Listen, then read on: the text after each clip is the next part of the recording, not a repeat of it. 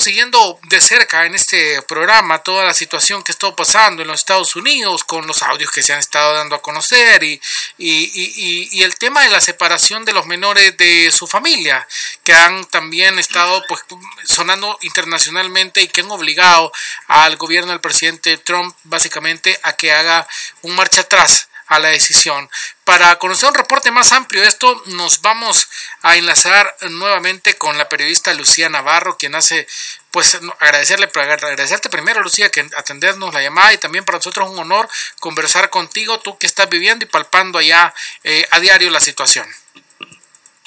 Pues mira, Mario, primero que nada, me gusta saludarlos a ambos. Eh, siempre es, es, un placer poder comentar a través de, este programa. Pues mira, Donald Trump sorpresivamente eh, eh, pues dio marcha atrás a su decisión de, separar a los niños de sus familias en su intento cuando intentan entrar a, los Estados Unidos por alguno de los puestos de los puertos terrestres en la frontera con México.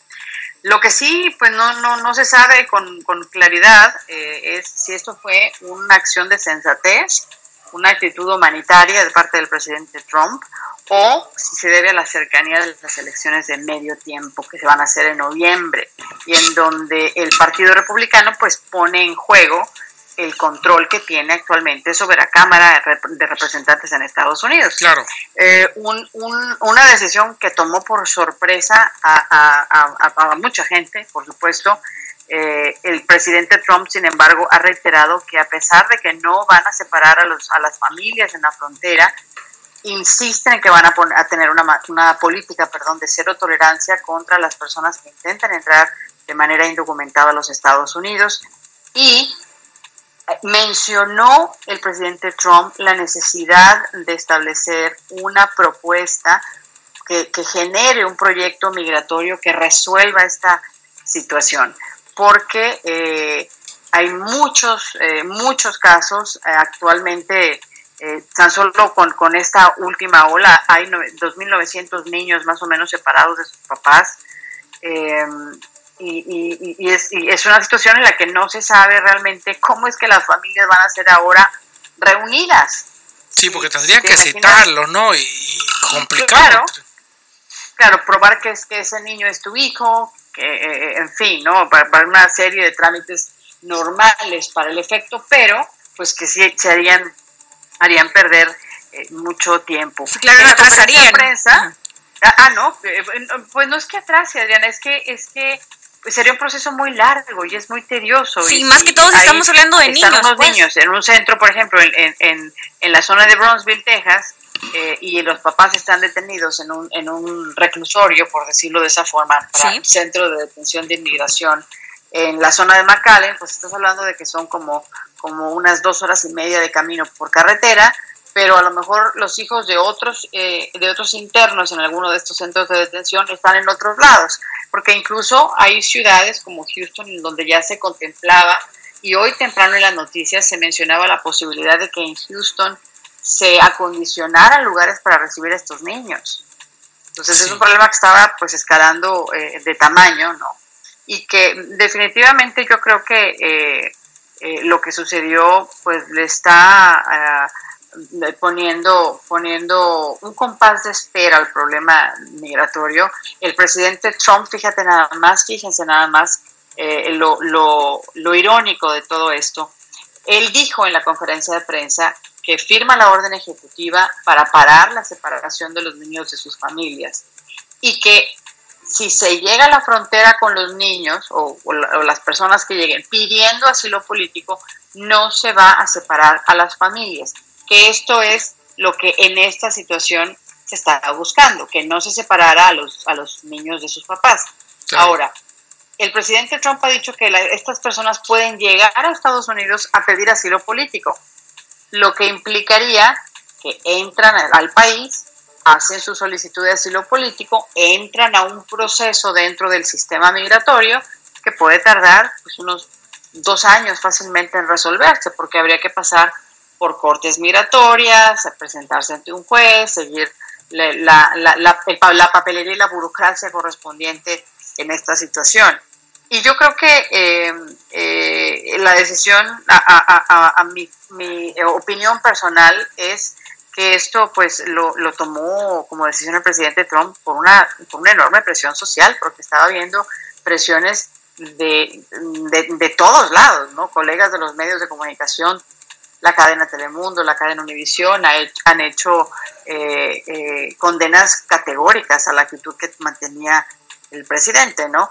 Eh, sin embargo, les digo, sí insisten en que van a tener, a, mantener el, el, resguardo de la frontera para mantener al país seguro, que al final de cuentas es lo que Trump dice que, que eh, lo mueve a tomar todo este tipo de, de acciones, ¿no?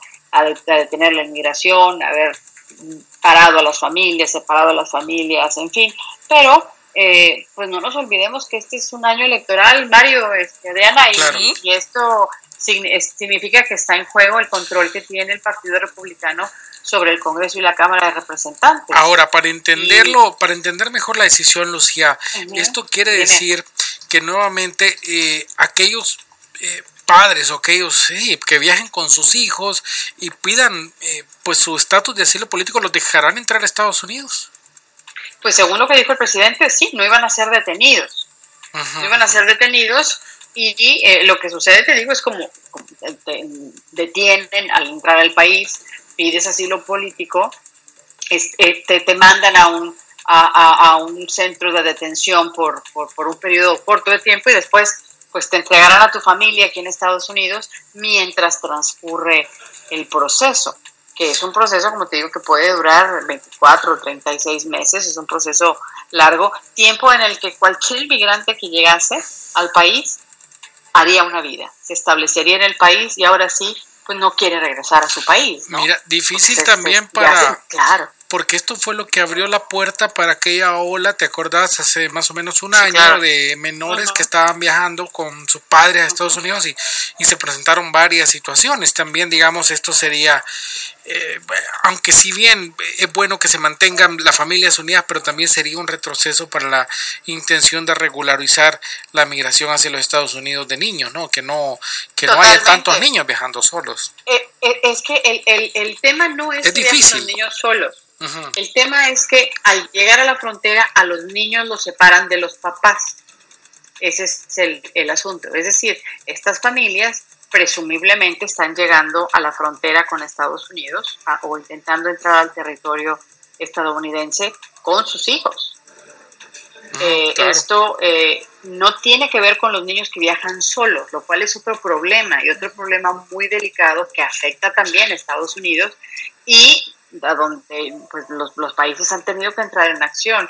Honduras, Nicaragua, el mismo El Salvador han tomado medidas para evitar que, que, eh, los padres envíen a sus hijos de esa manera con la idea de que al llegar a, Estados Unidos van a tener asilo, van a, ser recibidos.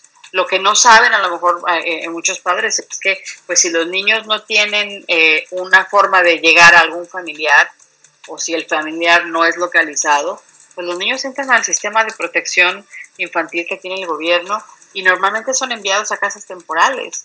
Claro. A donde reciben eh, eh, refugio, reciben atención, cuidados, alimentación, etcétera, mientras se determina cuál es el futuro de ese chiquito.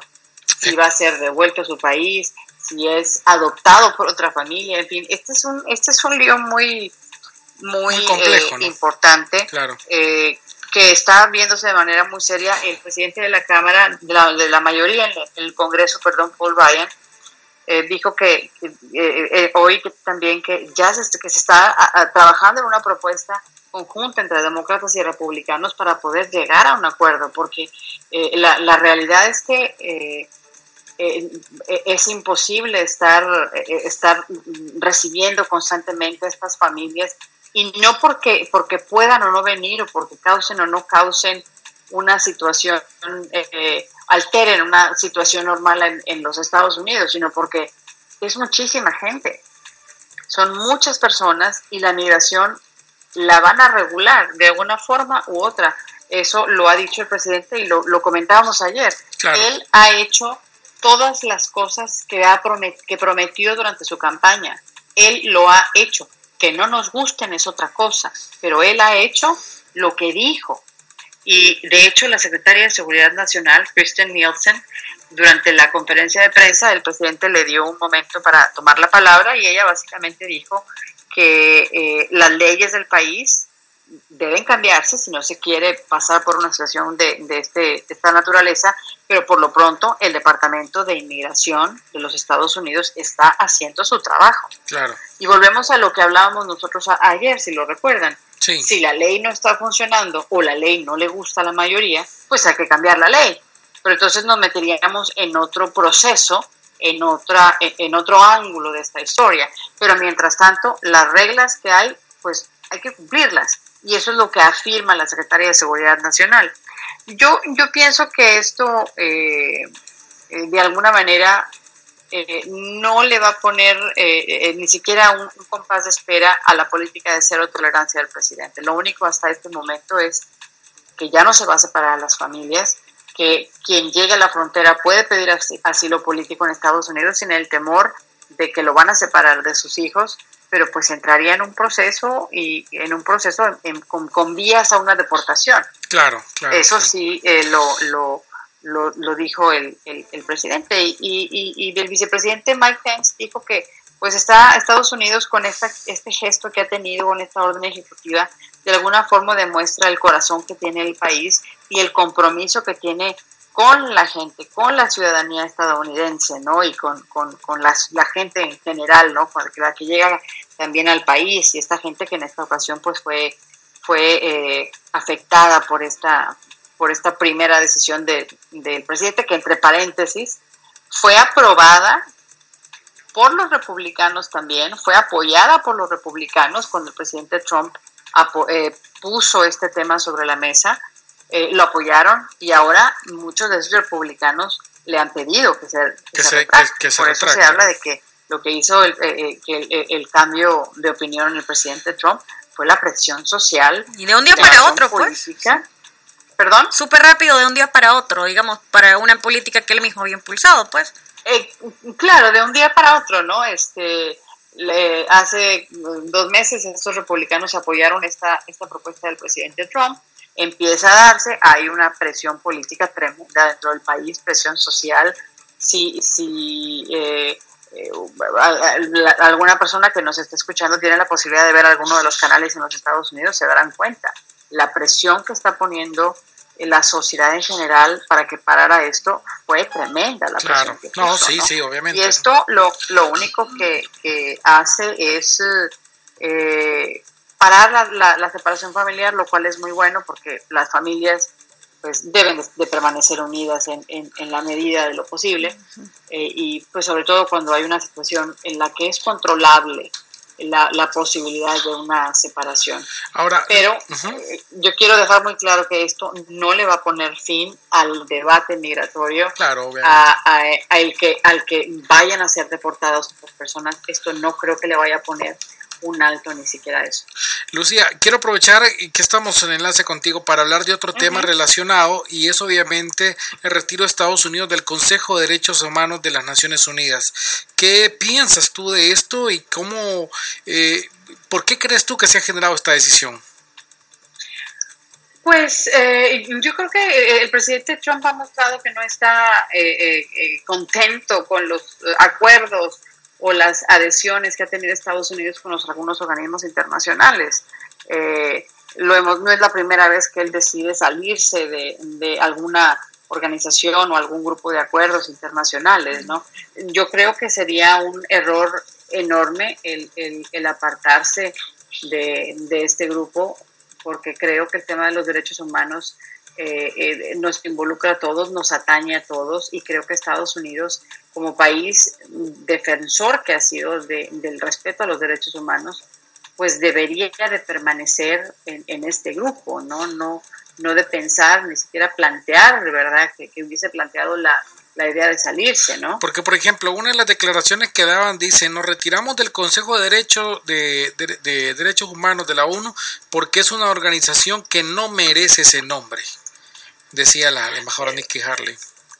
Lo que pasa es que eh, eh, ha sido ha sido muy eh, cuestionado también el papel que juegan en, algunos momentos la ONU por parte de, Estados Unidos. No no es la primera vez que, que sale un, un, comentario como esto. Y sí está el anuncio que hizo el, el, presidente de salir de esta de este organismo de la ONU pues ya también obviamente ha recibido críticas tremendas porque pues lo consideran eh, un, un, un, pues como un sesgo no en, en, lo que se refiere por ejemplo a países como Israel o, o que pudieran servir de plataformas a países como China, Venezuela, Cuba, en donde el tema de derechos humanos es bastante cuestionado, ¿no? Claro, y que evidente, ¿no? Ahí.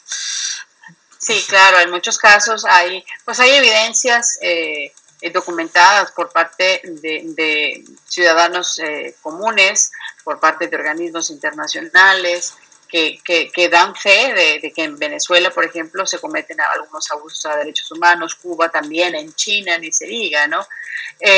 y, y, esta salida, pues creo que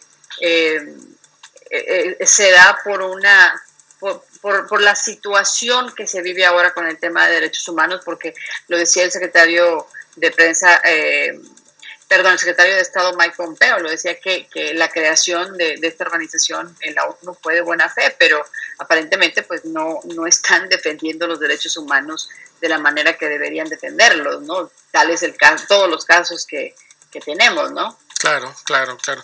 Bueno, Lucía, muchas gracias por compartir eh, pues tus opiniones con nosotros. Siempre es importante tener una voz directa eh, y bueno, conociendo también tu trayectoria, es importante también conocer tu opinión al respecto. Muchas gracias, Lucía Navarro, por atender nuestra llamada. Un placer como siempre y pues nos estaremos escuchando muy pronto. Bueno, muchísimas gracias. Lucía Navarro. Gracias, gracias Lucía. Eh, Lucía Navarro, colaboradora internacional de Al Cierre, eh, dándonos últimos reportes sobre lo que está pasando en la situación migratoria de los Estados Unidos y bueno, esta, esta marcha atrás que se ha generado eh, de la decisión del presidente Donald Trump a esta separación de niños como se había establecido. ¿no?